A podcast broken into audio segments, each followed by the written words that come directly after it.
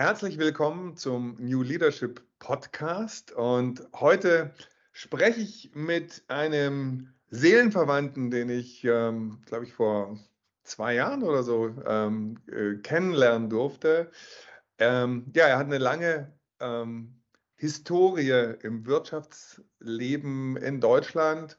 Er war Strategiechef bei Bosch Siemens Hausgeräte. Er war Arbeitsdirektor bei Giesecke und Devrient. Habe ich es richtig ausgesprochen, Andreas? Wunderbar. Wunderbar. Ähm, und uns beide verbindet äh, im Prinzip ähm, einerseits die Begeisterung für Strategien und noch viel mehr die Begeisterung dafür, wie man Strategien in Aktion bringt und wie man Organisationen ähm, so führt, dass die Mitarbeitenden motiviert sind, dass sie einen Purpose haben, dass sie wissen, warum sie jeden Morgen zum Arbeit gehen.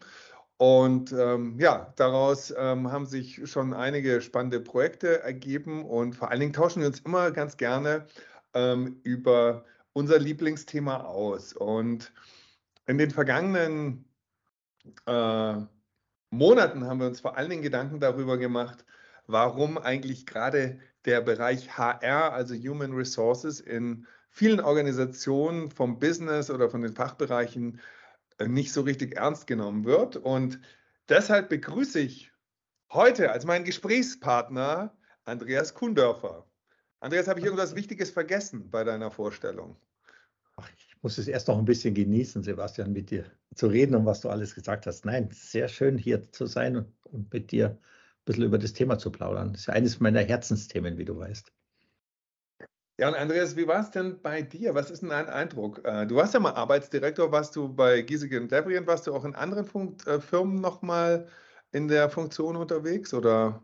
Ich habe mich immer um Personalwesen gekümmert, jetzt in allen Funktionen, die ich hatte, jetzt nicht nur als Führender, sondern auch als der Leute einstellt und der sich darum kümmert, die richtigen ähm, Qualifikationen zu haben. Und bei Giesecke war ich dann der Chef von Executive HR, also alle Führungskräfte weltweit und Leadership Development und da kommen so ein paar Themen zusammen. Also ich habe mich eigentlich, wenn ich ehrlich bin, mein ganzes Leben auch darum gekümmert, sehr stark, ja.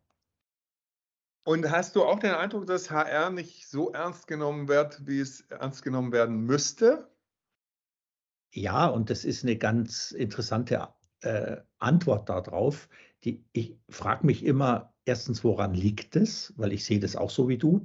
Zweitens mal, wer nimmt da wen eigentlich nicht ernst? Also sind es vielleicht die HRler selber, die eine Rolle haben müssten oder sollten und könnten, die wahnsinnig wichtig wäre, aber sie nicht haben? Oder sind es die anderen, die klassisch auf HR schauen? Mhm.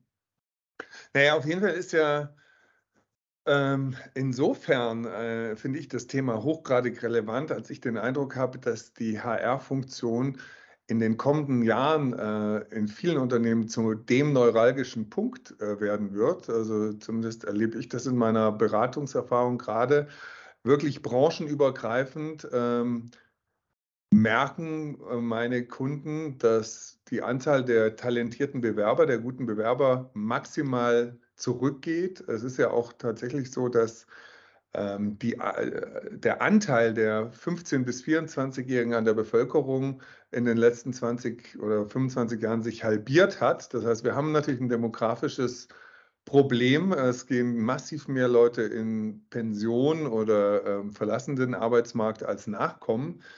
Und deshalb wird es ja also viele meiner Kunden sagen, sie können gar nicht mehr wachsen, sie können viele Projekte gar nicht umsetzen, weil ihnen die talentierten Mitarbeitenden fehlen, weil sie einfach niemanden mehr finden. Und insofern wird ja der Druck auf HR ähm, auch und die strategische Bedeutung ähm, in den nächsten Jahren, glaube ich, sehr, sehr zunehmen. Oder wie siehst du das? Also ich war ja Strategiechef und wenn mich einer aus der Geschäftsführung oder aus dem Bosch-Vorstand gefragt hat, was ich eigentlich für das größte strategische Risiko halte, habe ich immer geantwortet oder irgendwann mal geantwortet, genauso wie du es gerade ausgeführt hast. Das größte strategische Risiko ist eigentlich, dass wir nicht die richtigen Mitarbeiter haben, finden oder halten können, um überhaupt unsere Strategie hinzubekommen. Da haben sie mich öfter mal erstaunt angeschaut, haben gesagt, naja, das ist ja eine HR-Antwort. Dann habe ich gesagt, ja, aber das ist das größte Risiko, weil die beste Strategie ist nichts wert, wenn ich sie nicht hinkriege, wenn ich sie nicht aktivieren kann, wenn ich die Menschen nicht habe, die das Wissen haben, um sie überhaupt tatsächlich realisieren zu können. Und ich glaube, dass das ein sich verschärfendes Thema ist, genau aus den Gründen, die du gesagt hast, haben wir auch schon ein paar Mal drüber gesprochen.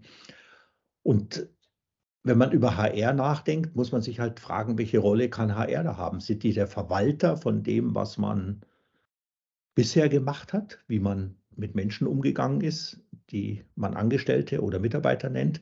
Oder sind sie vielleicht sogar eher Gestalter oder müssen sie das sein von dem, was man als Transformation bezeichnet? Und ich glaube natürlich zweiteres. Ja, ähm, das glaube ich auch, aber ich glaube, wenn du in die Realität schaust, ist natürlich das, was äh, teilweise auch vorgelebt wird, eben noch was ganz anderes. Ich erinnere mich gerne oder nee, ich erinnere mich nicht gerne äh, an eine Situation, als ich junge Führungskraft war und ähm, ich musste dann schon mit relativ wenig Berufserfahrung mal so ein, ja, ein Restrukturierungsprogramm leiten. Da ging es dann wirklich um den Abbau von mehreren hundert ähm, ja, äh, Mitarbeitenden.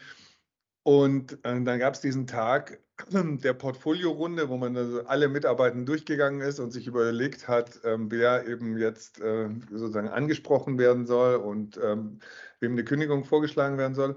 Und dann kommt morgens so äh, der Personalleiter rein, reibt sich die Hände und sagt, heute ist Schlachtfest. Ne? Und ähm, mit einer selbstgefälligen äh, Art und wo man so richtig gemerkt hat, er war also völlig eingenommen von der Tatsache, dass er jetzt heute Schicksal spielen kann.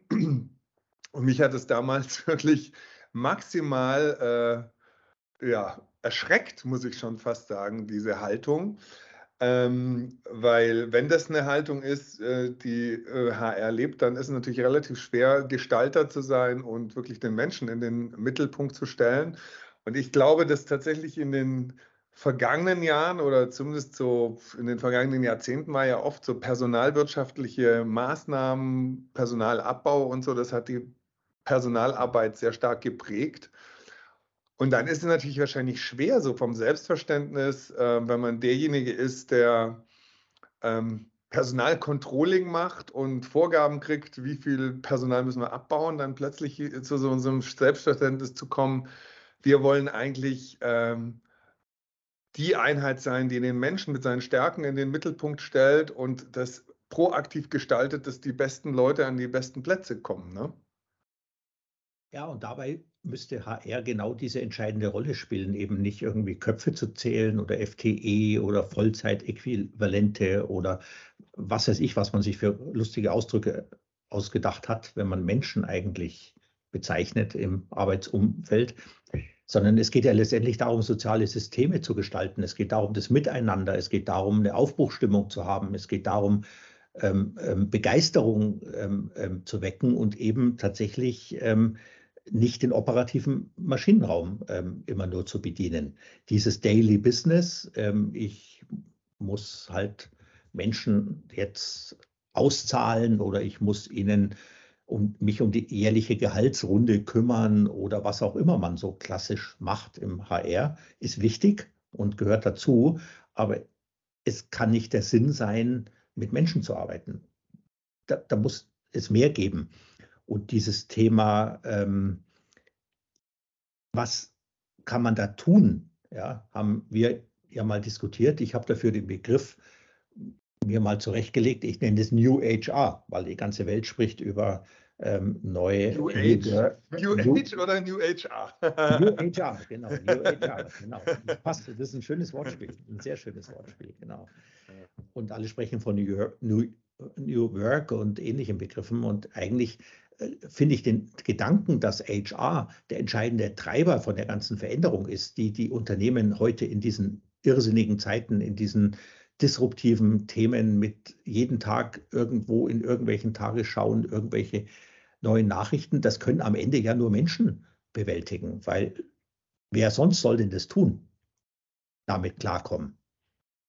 Ja, und, und ähm, ich meine, wir leben ja auch im Zeitalter der Digitalisierung. Also ich glaube, vieles von dieser klassischen Personalverwaltung und so, das sind ja auch Dinge, die zunehmend automatisiert werden können. Aber ich habe tatsächlich den Eindruck, ähm, ich hatte vor nicht allzu langer Zeit mal mit einem HR-Strategen ein Gespräch, ne? Und da ging es tatsächlich ähm, um so eine Vision von HR. Und da ging es auch darum, dass ja bei HR wirklich auch der Mensch äh, eine zentrale Rolle steht und, und eigentlich im Denken und Handeln der HR-Abteilung der Mensch im Mittelpunkt stehen sollte. Und dann hat, äh, kam so als Reaktion, also, also mit Menschen haben wir bei HR eigentlich nicht so viel zu tun. Ne? Und das fand ich ja so schon ähm, entwaffnend, ähm, dass jemand, der HR-Strategie macht, ähm, in diesem Bereich irgendwo tatsächlich diese Aussage spontan trifft, ja, also der Mensch steht bei uns jetzt nicht so im Mittelpunkt. Ne? Ähm, und wenn das so entstanden ist, dann ist natürlich schwer, auch so ein neues Selbstverständnis wahrscheinlich zu etablieren. Ne? Ähm, das New HR sich als Gestalter von Arbeitswelten, als Gestalter von äh, Möglichkeiten auch für die Mitarbeitenden versteht. Ne? Ja, es ist ein Gegen gegenseitiges Geben und Nehmen eigentlich. Mit, ich sage immer bei Bewerbungsgesprächen zum Beispiel, habe ich meinem Team immer gesagt, wir müssen uns auch um den Bewerber bewerben. Ja, nicht nur der bewirbt sich bei uns, weil wir so toll sind als Firma und großartig. Heutzutage gibt es immer mehr Wahlmöglichkeiten, gibt es immer mehr äh, ähm, Unterschiede, was man machen kann in seinem Leben. Es gibt wahnsinnige Entwicklungsmöglichkeiten, es gibt Start-ups, es gibt, also ich sage jetzt mal, äh, die Welt ist viel großartiger geworden auf der einen Seite für Arbeitnehmer, aber die Unternehmen brauchen jemanden, der das auch gestaltet, diese Leute dann in so ein Unternehmen zu bringen und an dem richtigen Platz und ihn eben dort auch weiterzuentwickeln. Weil was der Mensch heute kann, muss er ja auch weiterentwickeln, weil nur so macht er den Unterschied. Ich spreche von Future Skills. Ja. Welche entscheidenden Fähigkeiten brauche ich eigentlich, und die Aufgabe von HR müsste sein, diese gezielt zu entwickeln oder äh, viel stärker noch zu unterstützen, die zu entwickeln, brauche ich für die Zukunft, brauche ich in fünf Jahren. Und die Leute, die ich heute an Bord hole, die müssen ja in fünf Jahren immer noch die Dinge können, die dann erforderlich sind. Und jeder weiß ja, was in den letzten fünf Jahren passiert ist. Also welche Veränderungen. Ich sage nur Stichwort Digitalisierung, nur um ein einziges zu sagen. Nachhaltigkeitsthemen. Man kann, sage ich doch noch ein zweites. Und, ähm, und diese ganzen Themen zeigen ja eigentlich, dass hier jemand dieses, furchtbares Wort, aber diesen Prozess gestalten und managen muss. Und genau darüber redest du ja auch gerade.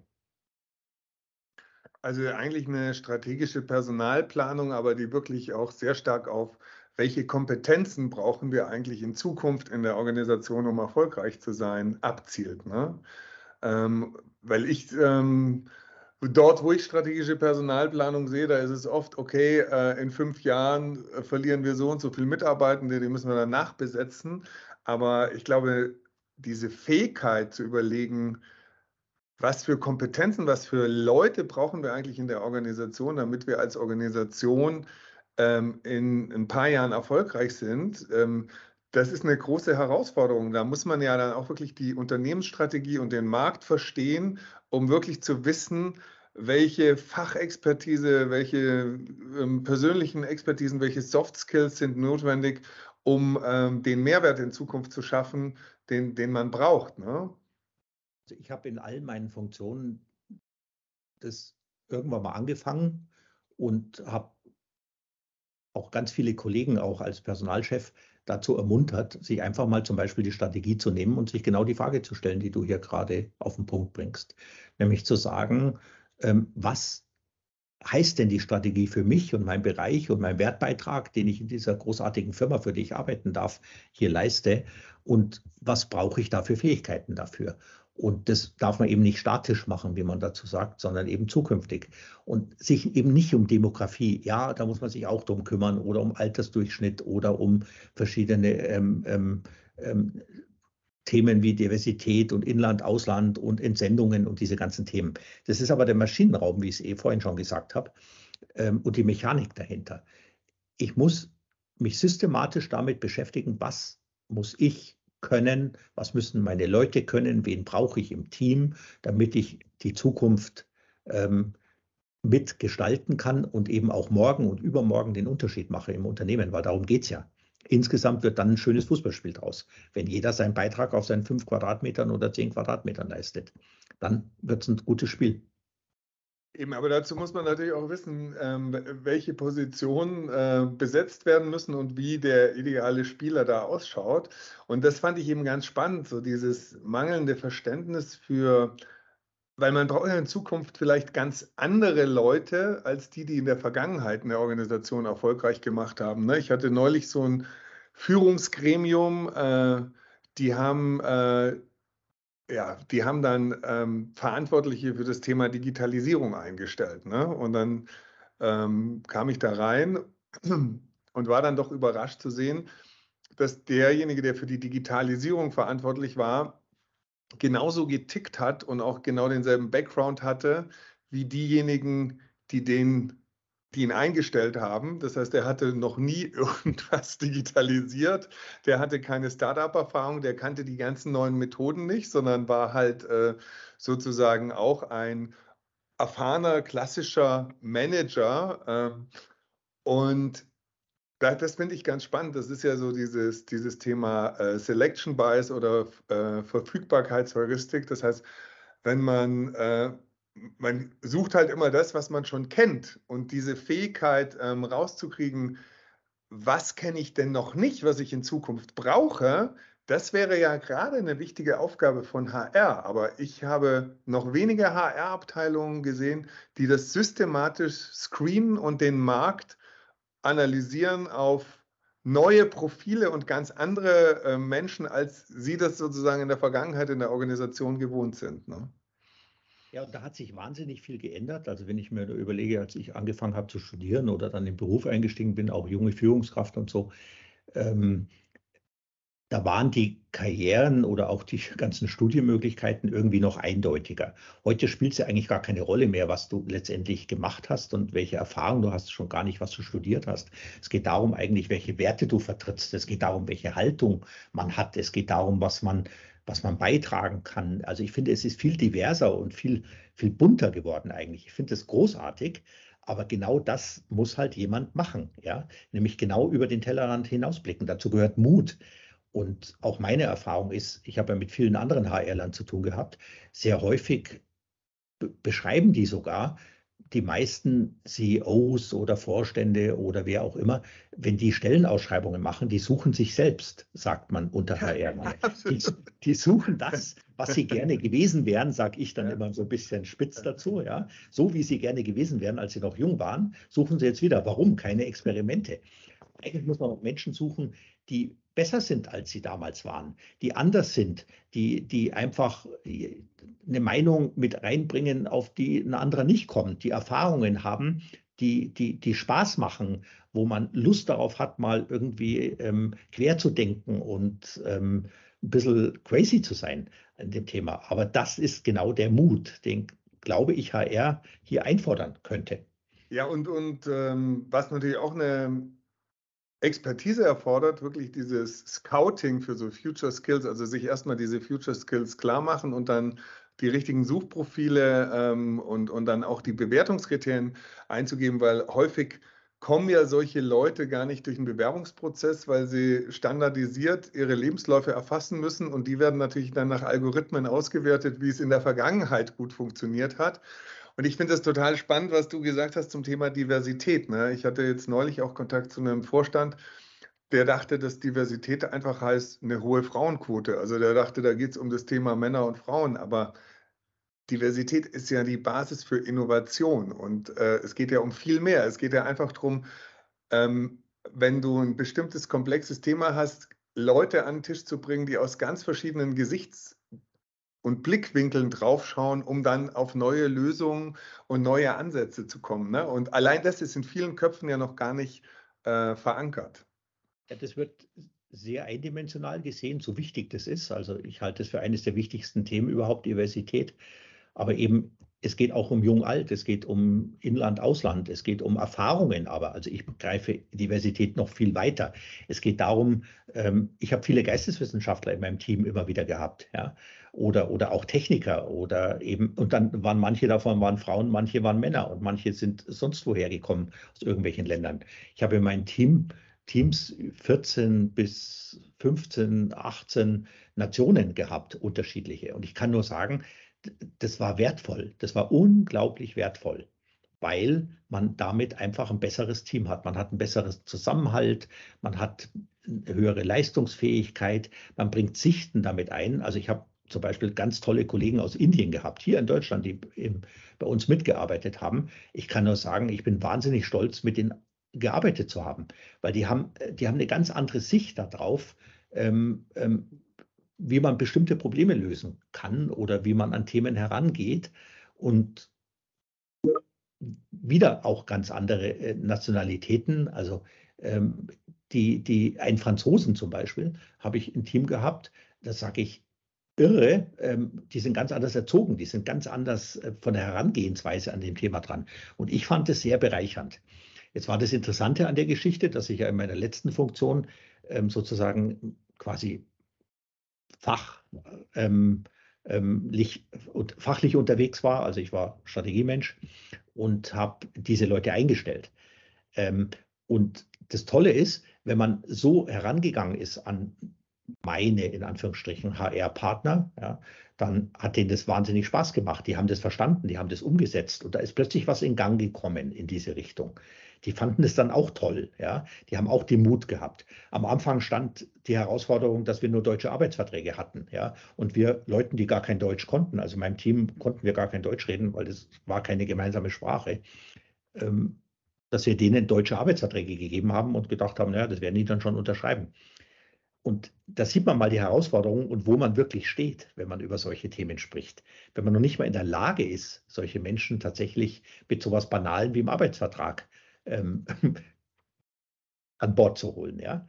Ich mache mich darüber gar nicht lustig, sondern ich sage nur, das zeigt eigentlich, wie groß die Reise, diese Journey sein muss, dass man da anders rangeht. Ja, ich finde es, äh, also ich habe jetzt mal ähm, schon mal mitgenommen, New HR muss eine Funktion sein, die wirklich die Business-Strategie äh, versteht und dann auch übersetzt in, was müssen, brauchen wir eigentlich in Zukunft für Leute für Profile, um erfolgreich zu sein, dann wirklich diese Leute im Sinne von Future Skill Building systematisch auch sucht, findet, auch wenn sie anders sind als die Menschen, die bisher in der Organisation arbeiten. Dann haben wir gesagt, das Thema Diversität ist total wichtig. Ähm, du hast äh, spannende Beispiele auch gerade so interkultureller Diversität gebracht. Und ich glaube, das vierte, was du jetzt angesprochen hast mit dem Arbeitsvertrag, wo man gar nicht in der Lage ist, dem einen Arbeitsvertrag anzubieten, das ist, glaube ich, ähm, aus meiner Sicht, ich nenne es immer ähm, HR Experience. Also das heißt, dieses Denken vom internen oder externen Kunden her, dass HR sich wirklich als Dienstleister versteht, ähm, sowohl für die Mitarbeitenden als auch für ähm, potenzielle Bewerber. Und die Dienstleistung ist einfach, es diesen Menschen so leicht wie möglich zu machen, den richtigen Job in der Organisation zu finden und da sein Potenzial leben zu können. Und da gehört auch dazu, dass diese ganzen Formalien und die ganzen Prozesse nicht so zäh und mühsam sind, äh, dass man frustriert wird oder gar keine Lust mehr darauf hat, sich zum Beispiel intern zu bewerben oder ähm, ähm, äh, den Job zu wechseln. Und ähm, ich habe den Eindruck, dass da auch noch viel zu tun ist im Sinne von New HR. Ne? Definitiv. Und äh, wenn man sich anschaut, wie, sagen wir Best Practice das läuft, also meine große Tochter, auf die ich sehr stolz bin, macht zum Beispiel Recruiting in einem der führenden Unternehmensberatungen, eine der ganz großen. Und wenn man sich anschaut, wie die sich bemühen, wirklich die Besten der Besten zu kriegen, ja, was die tun, um die zu begeistern, welche Veranstaltungen die machen, wie die da auffahren, ja, und da meine ich jetzt nicht tolle Partys, sondern ich meine inhaltlich, ja, herausfordernd, irgendwie Angebote machen, dann kann ich, kann ich nur sagen, das kann, kann eigentlich eine klassische HR muss das auch machen, also eine in einem normalen Großkonzern. Und ich erkläre mir immer, warum das passiert das eigentlich nicht, weil ich glaube ja an so evolutionäre Stufen oder Entwicklungen. Und wenn man sich mal anschaut, woher er her, herkommt, als ich angefangen habe zu studieren, nannte man das noch Personalwirtschaft oder Personalverwaltung. Dann kam der Dave Ulrich mit seinem Drei-Säulen-Modell. Frage ich mich bis heute, wie viele Unternehmen das eigentlich wirklich jemals umgesetzt haben. Das behaupten alle, aber so viele habe ich nicht gesehen, wenn man das sagt. Und daraus ist so ein bisschen dieses, dieses operative Arbeiten anstelle strategisch Arbeiten geworden. Ja? Gefangen irgendwo in dem, was ein Management will, aber ein Management beschäftigt sich auch nicht wirklich damit, mit diesen. So, und diese Rolle auch anzunehmen und einfach der strategische Gestalter zu sein, die Organisation ähm, weiterzuentwickeln, diese Capabilities zu suchen und zu finden, das ist eine der ehrenwertesten Aufgaben, wo ich glaube, da ist wieder mal eine Evolutionsstufe fällig ähm, an den Bedürfnissen, die wirklich im Business sind. Also wir haben jetzt gerade so ein Projekt beim Unternehmen gemacht, wo wir uns allein schon mal die ganze Kommunikation des Unternehmens an seine Mitarbeitenden angeschaut haben. Also wie äh, formuliert, wie, wie, wie, kriegt man eigentlich äh, eine Gehaltserhöhung äh, mitgeteilt oder wie, werden, wie wird äh, Jubilan zum Jubiläum äh, gratuliert oder wie kriegen Bewerber ähm, eine Information, wo ihre Bewerbung gerade steht. Ne? Und ähm, das bestand eigentlich fast vor allen Dingen aus juristischen Klauseln und einer Sprache, die absolut unmenschlich war, im Sinne von, man hat überhaupt nicht den Mensch angesprochen und hat gesagt, hey, toll, dass du dich für unser, Neben, unser Unternehmen interessierst oder wir sind so dankbar, dass du schon so viele Jahre dich für unser Unternehmen einsetzt. Und dabei wäre das ja teilweise so, so einfach, ja. Du müsstest ja nur die Sätze umformulieren, damit bei den Mitarbeitern ein bisschen Serotonin und Dopamin freigesetzt wird, dass die sich wertgeschätzt fühlen und dass sie das Gefühl haben, ich bin hier auf einem guten Weg, ich bin gut aufgehoben, man kümmert sich um mich. Aber da ist oft so eine Behördensprache. Ich glaube auch nicht, dass das böse gemeint ist. Das ist einfach so entstanden. Da hat dann wahrscheinlich die äh, juristische äh, also Rechtsabteilung nochmal drauf geguckt, dann hat der noch Input gegeben, dann hat der noch Input gegeben und zum Schluss kommt dann irgendwas raus, was zwar vielleicht rechtlich ähm, korrekt ist, aber ähm, demjenigen, der es liest, so das Gefühl gibt, ja, sehen die mich eigentlich als Mensch? Ja, und ähm, gerade bei zum Beispiel wie Bewerber dann auch eine Absage erteilen. Ja? Also da war dann so ein Schreiben, ja, ähm, Ihre Bewerbung konnte nicht berücksichtigt werden, vielen Dank. Ja? Dabei ist doch einem Bewerber eine Absage zu erteilen eine Riesenchance. Also wenn man das nett macht, wenn man äh, da Verständnis äußert, wenn man sagt, hey, wir finden es total toll, dass du dich beworben hast und es tut uns furchtbar leid, aber aus den und den Gründen hat es nicht geklappt, dann empfiehlt er das Unternehmen vielleicht trotzdem an jemand anders weiter oder redet darüber, dass er das gut findet, wie er die Absage gekriegt hat. Wenn es aber so ein Tonfall ist, wo man behandelt wird wie nichts, ne, ähm, dann hinterlässt es wahrscheinlich viel Frust und da wird dann auch drüber geredet ähm, gegenüber Kommilitonen oder äh, im Bekanntenkreis. Ne? Ähm, also, aber ich glaube, dieses Bewusstsein zu schärfen, das wäre auf jeden Fall auch ein Auftrag von UHR, oder? Definitiv, weil es wird sich bitter rächen, wenn man das nicht macht. Man sagt ja im Marketing nicht umsonst, jede negative Erfahrung, also NPS sagt man ja heutzutage, hat so und so viel negative ähm, Entscheidungen, zieht es nach sich. Das ist am Arbeitnehmen, also am Arbeitsmarkt ist es fatal, weil das dazu führen wird. Ich kenne ganz viele Unternehmen, die ihre Stellen und zwar zunehmend mehr Unternehmen, die ihre Stellen vor allem von qualifizierten Leuten gar nicht mehr besetzt kriegen. Also muss man ja irgendwie mehr bieten. Also man muss ja, aber die meisten reden dann über Geld oder reden über Gehaltserhöhung oder was weiß ich was in irgendeiner Form. Aber es, wir brauchen, wir müssen attraktiv werden als, Arbeit, als Arbeitgeber, ähm, dass die Leute Lust haben, sich dort zu bewerben. Und was gibt es denn Besseres als zum Beispiel Bewer positive Bewerbungsprozesse? Jetzt kann sich ja mal jeder, und das machen heutzutage viele, ich kenne lustigerweise ganz viele HRler, die das gar nicht wissen, ja, dass es Beurteilungsforen gibt, die kennt ja jeder, ähm, wo der Bewerbungsprozess beschrieben wird. Jetzt muss man da immer ein paar Punkte abziehen, weil im Zweifelsfall schreiben halt die ne negative Erfahrungen haben und so weiter. Aber das im Auge zu haben, eigentlich was liest ein Bewerber als erstes, wenn er sich bei mir als Unternehmen sozusagen ähm, bewirbt. Und das kann man relativ einfach auch bearbeiten, indem man den Leuten, die man eingestellt hat, sagt, bitte schreibt doch noch mal was dazu. Oder es wäre nett an der, der Stelle, damit die Leute Lust darauf haben, sich irgendwo ähm, einzubringen. Aber wenn man den Bogen jetzt mal noch größer spannt, Sebastian, dann ähm, muss man ja sagen, schönes Stichwort, agil. Wenn man darüber redet, dass man will schneller werden, man will flexibler werden, agile Instrumente, agile Organisationen und so weiter.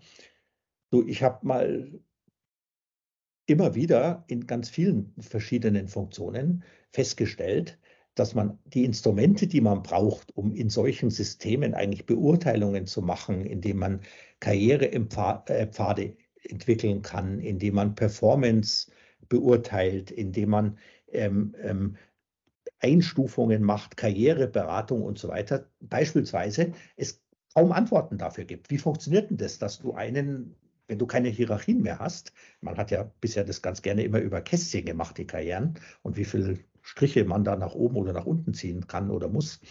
Und wenn man das abschafft, dann ist das gut, weil das eben weniger hierarchisch wird.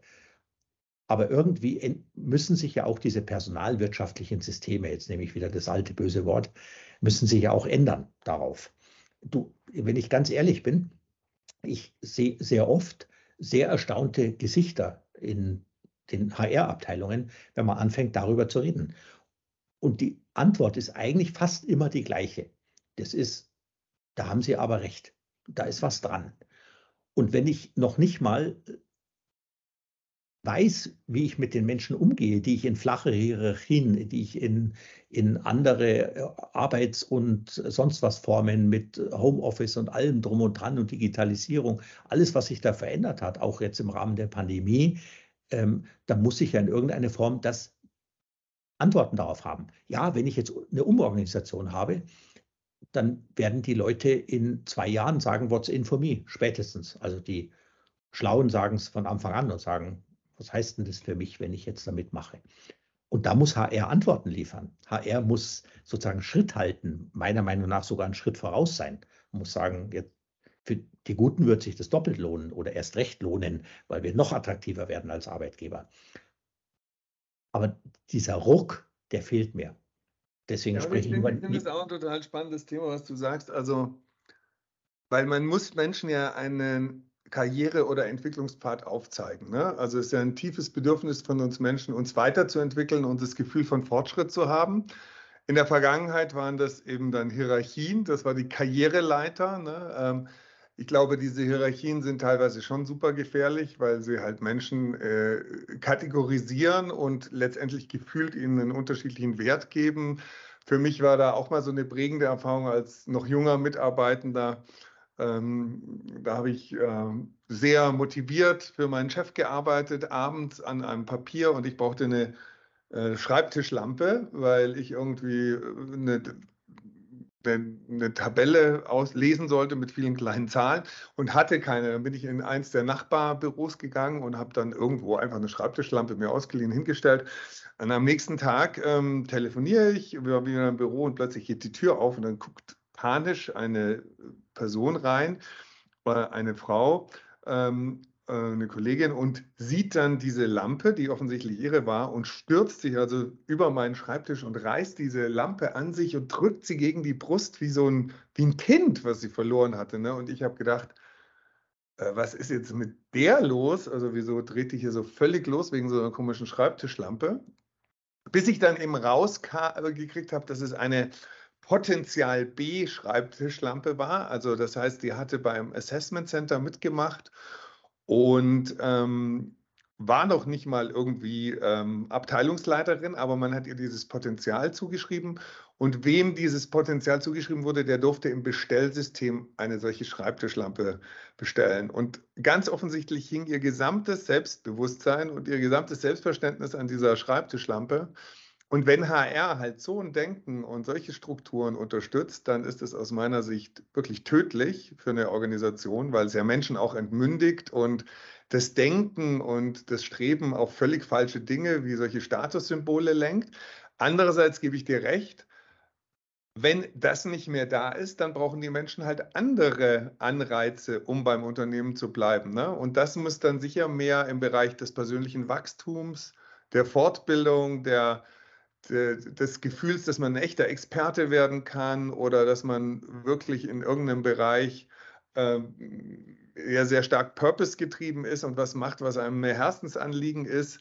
Aber es, man muss schon weiterhin schauen, was sind die Anreize, die man Menschen gibt, um in der Organisation zu bleiben. Nur es müssen aus meiner Sicht ganz andere sein. Und da gehört viel mehr Sensibilität für die psychologischen Prozesse und dafür, was Menschen nachhaltig motiviert dazu, als das äh, in vielen Organisationen, die ich so sehe, heute implementiert ist. Ne?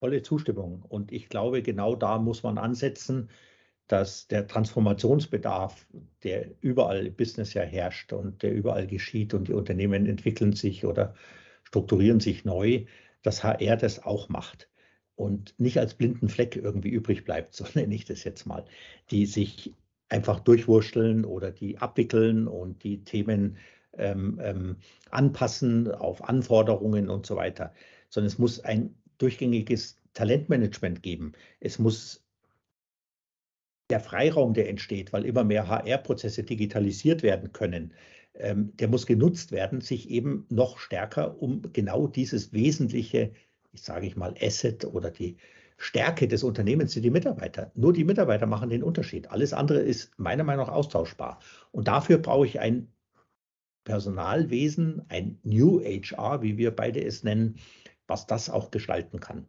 Und das heißt vom Verwalter zum Gestalter. So heißt der so, Gespräch heute. Wenn ich dich mal fragen darf, Sebastian, wenn du sagen würdest, ähm, was braucht denn eigentlich so New HR als Erfolgsfaktoren, um überhaupt ähm, diesen Anforderungen, über die wir hier sprechen, oder diesem Wandel der Zeiten, ähm, sich nicht nur anzupassen, sondern der Vorreiter zu werden? Was sind denn so die Gedanken, die dir da durch den Kopf gehen? Also ich finde den Aspekt, den du vorher ausgeführt hast, total interessant und wichtig.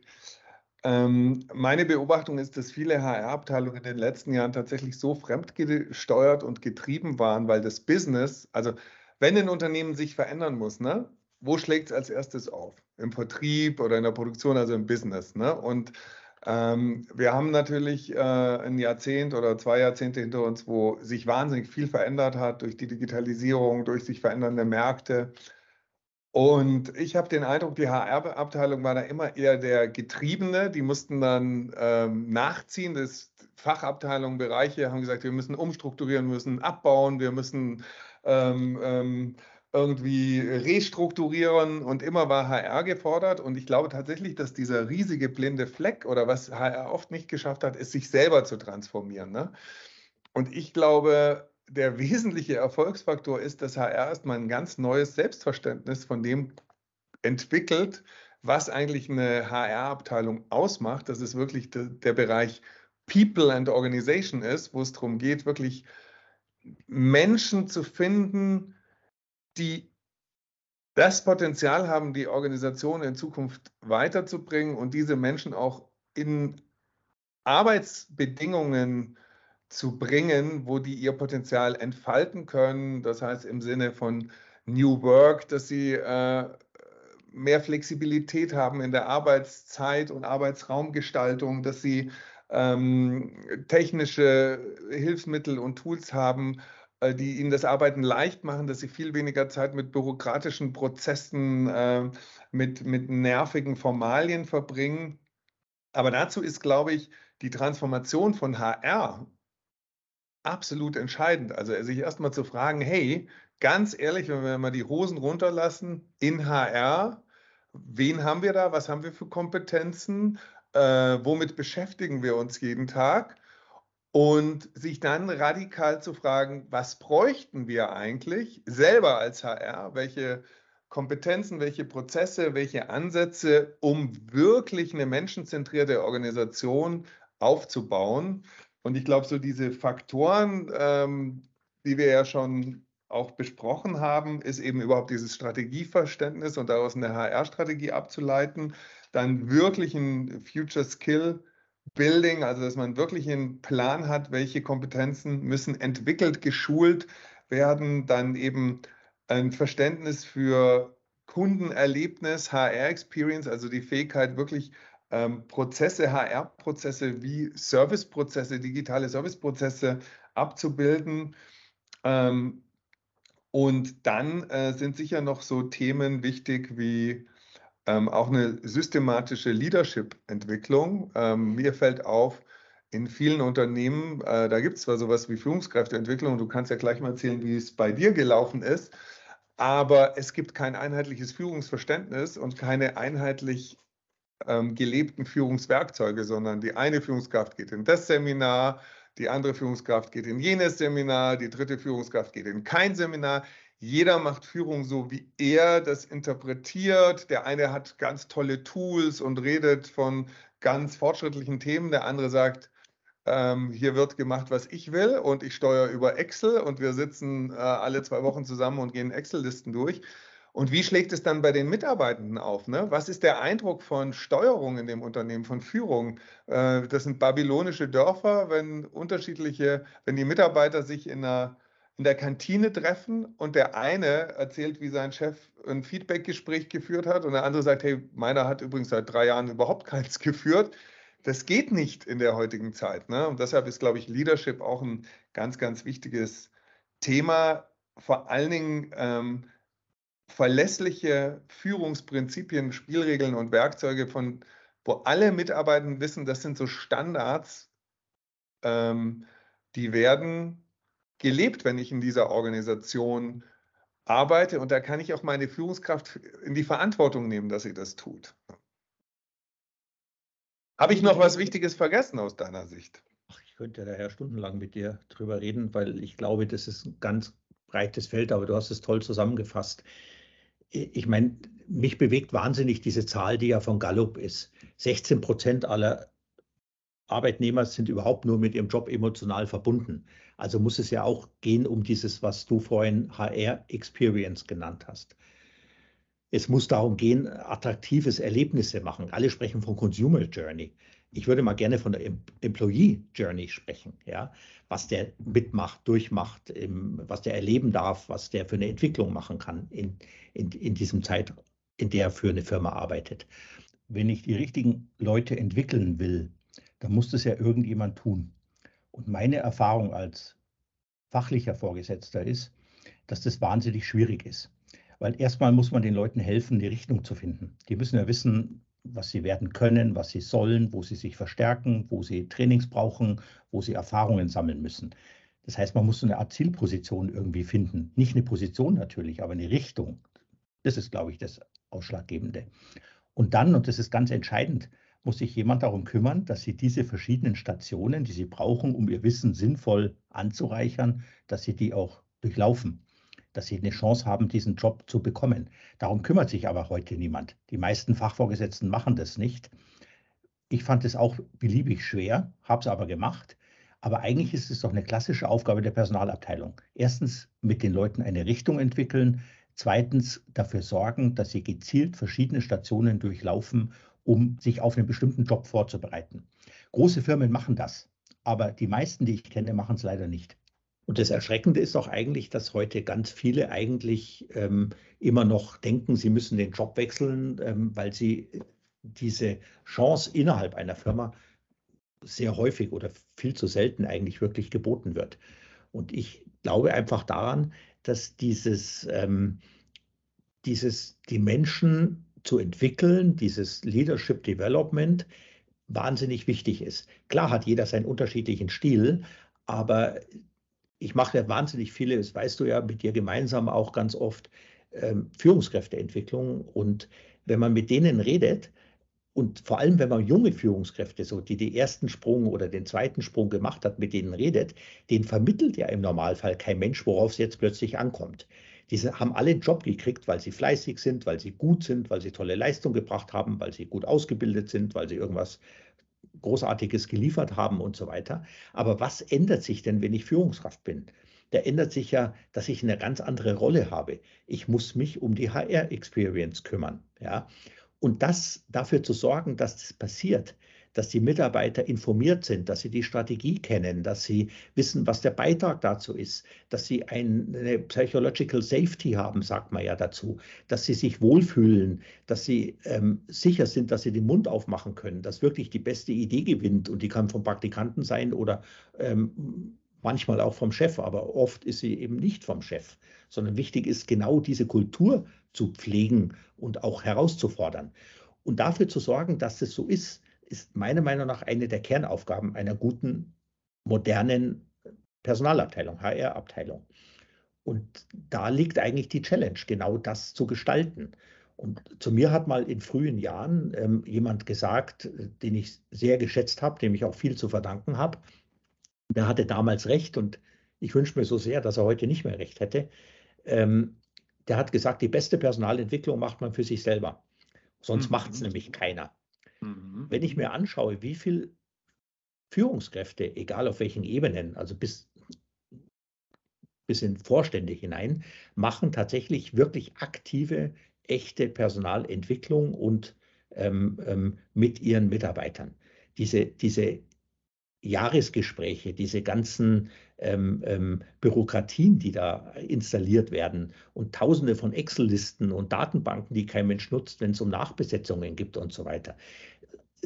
Aber HR hätte ja die Aufgabe, genau dafür zu sorgen, dass solche Regeln mal aufgestellt werden. Wir schauen als erstes da rein. Wir haben einen Talentpool, der nicht nur ein Pool ist und irgendwie ähm, Lampen verteilt werden, wenn da jemand irgendwas ähm, ähm, gut abgeschnitten hat. Da drin, dein Beispiel fand ich köstlich, was du da eben erzählt hast, sondern wir sorgen wirklich dafür, dass wir uns um diese Menschen kümmern, dass da auch was geliefert wird von Seiten des Unternehmens. Ansonsten passiert nämlich das, was ich Abstimmung mit den Füßen nenne. Irgendwann gehen die Leute. Aber im Kopf ist die Entscheidung, wie wir beide ja gut wissen, haben wir uns schon ein paar Mal drüber unterhalten. Im Kopf findet diese Entscheidung viel früher statt, dass die Menschen anfangen zu sagen, naja, dann schaue ich mich jetzt mal um. Das erzählt aber keiner. Und wenn sie gehen, ist es zu spät. Das ist eine verpasste Chance. Der Begründer dieses Begriffs New Work, Friedrich Bergmann, der hat ja gesagt, äh, für die meisten Leute fühlt sich Arbeit wie eine leichte Erkältung an. So bis zum Wochenende hält man es irgendwie durch. Und das kann ja nicht der Anspruch sein. Ja? Und die junge Generation, da gibt es ja Studien, die sagen, für die ist Spaß und Freude der wichtigste Motivationsfaktor bei der Arbeit. Und ich finde, da hat man auch ein Recht drauf. Ja? Den Großteil seiner Lebenszeit verbringen viele Menschen auf an der Arbeitsstelle oder mit der Arbeit und dann hat man auch ein Recht drauf, dass, das, äh, dass man sich da wertgeschätzt fühlt, dass man auch Spaß hat. Und aus meiner Sicht ist das genau die Aufgabe von Führung, ähm, dafür zu sorgen, dass die Mitarbeiter möglichst viel Dopamin und Serotonin im Kopf haben und in, im Blut, also sich wertgeschätzt fühlen, präsent sind und motiviert sind. Und dazu ähm, muss HR tatsächlich ein ganz anderes Selbstbewusstsein aus meiner Sicht entwickeln, dass es die, den Führungskräften auch mal freundlich in, in den Allerwertesten tritt und sie anspornt und verantwortlich hält, wie du sagst, solche Standards auch zu leben und dafür zu sorgen, dass die im gesamten Unternehmen ähm, wirklich auch Führung praktiziert wird. Und das geht aus meiner Sicht nur als Gestalter, als jemand, der auch antreibt, als jemand, der auch einfordert. Und ich glaube, das ist ja auch so unsere gemeinsame Mission, HR-Abteilung dabei zu unterstützen. Ne? Ja, und dieses auch wirklich aktiv zu managen, also äh, gutes Vorbild zu sein. Wir haben darüber gesprochen, die eigene Transformation ernst zu nehmen, genau irgendwie ein Zielbild zu entwickeln, sich die Unternehmensstrategie zu nehmen und zu sagen, was kann ich beitragen dazu mit einer der wichtigsten Aufgaben, nämlich für motivierte Menschen an den richtigen Plätzen zu sorgen, sich diesen Aufgaben zu stellen. Aber natürlich auch das im Day-to-Day-Business wirklich zu managen. Also ich kenne ganz, ganz tolle Führungskräfte, für die ich arbeiten durfte. Die, die, die CEOs, die tatsächlich zum Beispiel Mitarbeiterumfragen wahnsinnig ernst genommen haben und dafür gesorgt haben, dass HRs, aber der Auslöser war HR. Das war nicht die Idee von irgendwelchen großen CEOs dafür gesorgt haben, wenn Mitarbeiterbefragungen zum Beispiel bestimmte Dinge rauskommen, dass Mitarbeiter was nicht Bescheid wissen oder sich nicht informiert fühlen oder ähm, dass sie wesentliche Unterstützungen von der Führungskraft nicht bekommen, dass das auch Konsequenzen hatte. Jetzt denken die meisten Menschen bei Konsequenzen immer noch an den alten deutschen Rohrstock oder sowas. Nein, aber da muss man mit den Leuten motivieren, darüber sprechen. Man muss denen helfen eigentlich, diese Weiterentwicklung auch zu gestalten, für sich anzunehmen und zu sagen, was passiert denn da eigentlich mit deinem Team gerade? Was kannst du dagegen machen? Dafür zu werben, motivieren, stärken, stärken. Das ist ja der bekannte Ansatz dahinter. Und das ist, glaube ich, genau diese transformatorische Aufgabe, die in dem Beispiel, was ich da gerade erzähle, von einem ganz tollen Großkonzern ähm, aus HR kam und die Führungskräfte haben das angenommen. Und das meine ich mit Führungsrolle. Ja, in diese Führungsrolle zu gehen und dafür sorgen, dass diese Kultur nicht nur auf irgendwelchen 96 Thesen an Kirchentüren hängt, weil da hängt sie äh, zwar gut, aber verändert hat sich dadurch gar nichts. Man muss sich diese Themen vornehmen. Man muss sie aktiv managen, wie ich es eben schon gesagt habe. Also ein lohnenswerter Purpose, ähm, HR-Abteilungen dabei zu unterstützen, zu befähigen, dass sie da in Führung gehen. Und ich glaube, wie du sagst, sie haben ja auch die Chance, dass sie das Business wirklich beraten können ähm, und haben dann sollten da auch die notwendigen Distanz zu bestimmten Teams haben, um blinde Flecken zu erkennen und eben der Organisation tatsächlich äh, zu helfen, ähm, ja, sich wirklich zukunftsfähig aufzustellen.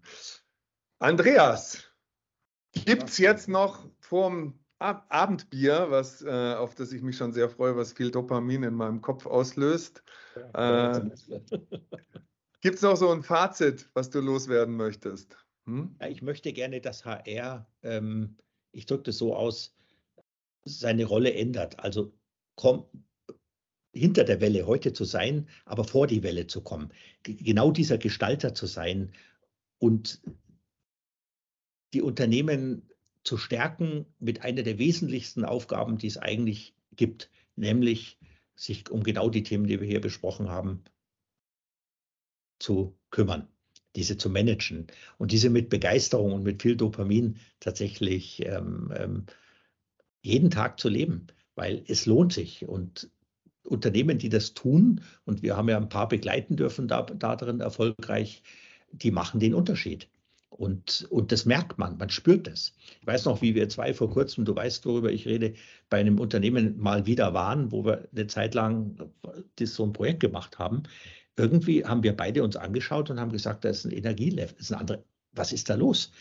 Und dann hat uns die HR-Chefin erzählt, ist ein anderer Energielevel. Irgendwas ist da in Gang gekommen. Und dieses in Anfangen, einfach etwas in Gang setzen, einfach mal zu beginnen damit, was wir hier überlegen, gerade gemeinsam, das hat sich da gelohnt und es zeigt, es funktioniert. Und das hat, war auch Dopamin für mich und für dich ja auch. Absolut. Das ist dann das, was uns motiviert. Ne? Täglich diesen Job zu machen. Andreas, ich wünsche dir was. Ähm, einen schönen Feierabend. Ne? Sebastian, dir auch. Viel Spaß beim Bier. Und ähm, ich freue mich darauf, wenn wir noch viel in diese Richtung gemeinsam gestalten können, weil dafür stehe ich morgens auf. Vielen Dank für das Gespräch. Hat mir sehr Spaß gemacht mit dir. Tschüss.